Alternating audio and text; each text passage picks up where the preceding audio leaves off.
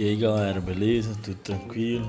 Aqui quem fala é o professor Rafael Felipe, passando aqui para gravar esse podcast para a gente dar uma revisãozinha, né, dos conteúdos que a gente discutiu em sala, continuar o estudo, né, nesse período que a gente está em casa.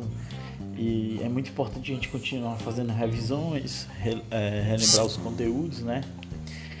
E aí, galera, é, a gente discutiu em sala que nos nossos primeiros capítulos, né, que se chama História e suas fontes, né, História e Tempo, e a história e as fontes que marcam o conhecimento histórico, a gente discutiu o seguinte: a gente definiu história de duas formas. A gente definiu história como a ciência dos homens do tempo, né, e a gente também definiu que a história era os processos de mudança e os processos de permanência, né? Que a história estudava aquilo que se transformou com o tempo e aquilo que permaneceu com o tempo. Então é importante a gente definir dessa forma e perceber que o tempo, com o passagem do tempo, há um conjunto de mudanças sociais, né? Mudanças nos hábitos, nos costumes, na economia, na política. E a história justamente é essa percepção. Só que a história, ela parte de uma concepção que é compreender as ações humanas, ou seja, aquilo que os homens e as mulheres fizeram no tempo, né? Então isso é importante. Então essa definição de a história ser a ciência dos homens no tempo também determina que são os homens e as mulheres, ou seja, os seres humanos, que são os sujeitos históricos, né? Ou seja, eles que transformam o processo histórico, eles que constroem a história e ao mesmo tempo fazem a história. Então isso é muito importante. E aí, compreender isso tem, tem tudo a ver com o que a gente discutiu em sala de aula, porque a gente compreendeu que é, a passagem do tempo significa também as mudanças, né? Que nós vamos ocorrendo. O que era, por exemplo, é, novo na época de seus pais, em nossas épocas são diferentes, né? Por exemplo, as brincadeiras se transformaram, a forma de brincar, os próprios brinquedos, né? Ou seja, há um processo de transformação com o passar do tempo. E aí a gente discutiu também que é, como a história, né, ela tem uma base temporal, ou seja, ela precisa se preocupar com o tempo. Né, a gente discutiu que o tempo ele tinha duas formas importantes. Existia o que nós chamamos de tempo cronológico, o tempo natural, né? É, o tempo cronológico é o tempo que a gente pode marcar nos relógios, né?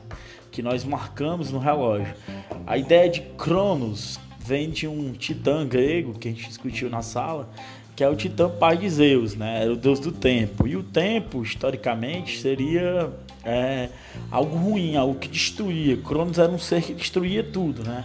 Até que o Zeus conseguiu com seus irmãos derrotar o tempo e controlar o tempo. Então a ideia é do tempo cronológico, um tempo que é controlável, que pode ser controlado, pode ser marcado no relógio, né? A marcação temporal, né? E isso é importante, é o dia que você marca nesse relógio. O tempo histórico já é uma outra coisa. O tempo histórico é um tempo que também tem uma ligação com o que se pode marcar, mas é um tempo mais relativo, né? É um tempo que as mudanças são diferentes, né? É, ele, por exemplo, 100 anos, um século, pode ser visto como um século rápido, de grandes transformações, de mudanças, de transformações de grande velocidade, de coisas acontecendo ao mesmo tempo. É o caso do século XX. O século XX é um século de muitas transformações, é por isso que os historiadores alguns chamam ele de breve século XX. E ao mesmo tempo pode ser um século que demore muito, né? De é, acontecimentos que têm uma duração maior, que tem uma mudança maior, e isso é importante entender, né? Por exemplo, a, o racismo ele pode ser entendido como uma permanência, porque está associado com a escravidão, né? Mesmo que o Brasil tenha abolido os escravos em 1888 na Lei Áurea, ainda existem, infelizmente, pessoas que acham que os negros são inferiores, que tratam os negros como inferiores, e isso é uma persistência histórica. Isso é uma permanência, né? Já as mudanças podem ocorrer de forma muito rápida, né? Por exemplo, uma revolta, uma transformação, um impeachment aconteceu há dois anos atrás, um impeachment no Brasil. Então, são também mudanças, né? Que têm a ver com o tempo. E a história, para tentar facilitar a compreensão de história, ela dividiu é, os períodos históricos em dois grandes períodos: a pré-história e a história. A gente vai falar um pouquinho da pré-história no nosso podcast, né? E a história, ela foi dividida, né, em alguns períodos importantes, que são eles: a Idade Antiga, a Idade Média, a Idade Moderna e a que nós vivemos hoje, que é a Idade Contemporânea. Então tudo isso foi muito importante, né? E era também importante lembrar, né, galerinha, como é que a gente faz é, a, o cálculo dos séculos. A gente viu que em sala que era muito importante a gente elaborar aquela formulazinha, né? Da nossa brincadeirinha em sala do 180, 180, 360. E como é que é? Você pega em um número, por exemplo, o ano que nós estamos vivendo, 2020. Você pega esse número, ele tem quatro algarismos. Qual é a regra? Sempre você vai excluir os dois últimos algarismos. No caso, o 0 e o 2. Você exclui esses dois números.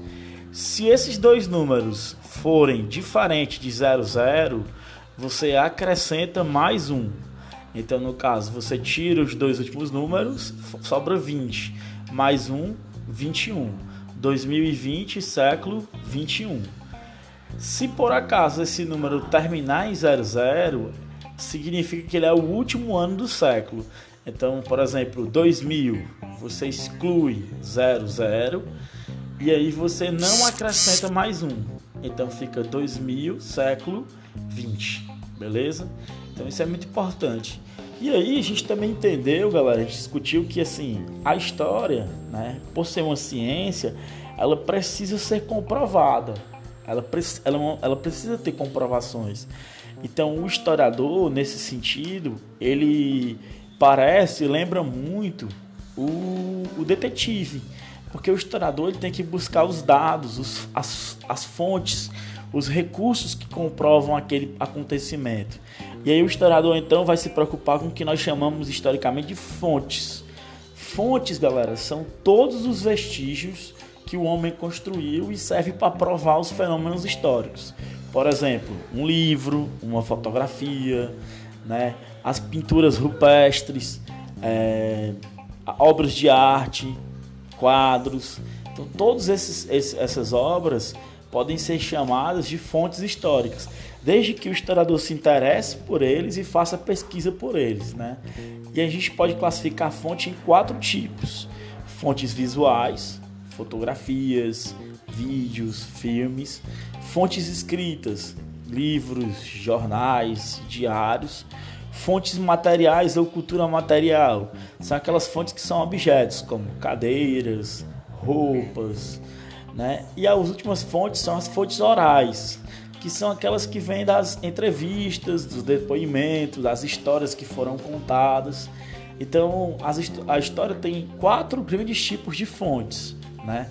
Que é a oral, a visual, a cultura material e a escrita.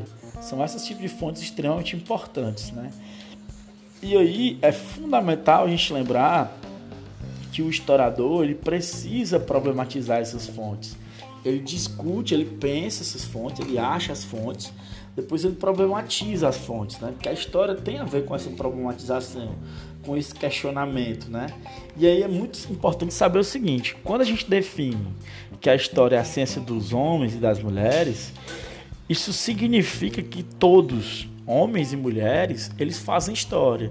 É o que nós chamamos de história de sujeitos históricos. Todos são sujeitos da história. Então isso é importantíssimo para a gente compreender como acontece esse processo, né? E aí, claro, por exemplo, é, para refletir sobre as fontes, é, quando eu era jovem, né, eu usava para gravar os meus arquivos CDs né? Ou então algo um pouquinho antes disso aí, eram os disquetes. Hoje nós usamos os drives ou os pendrives, né?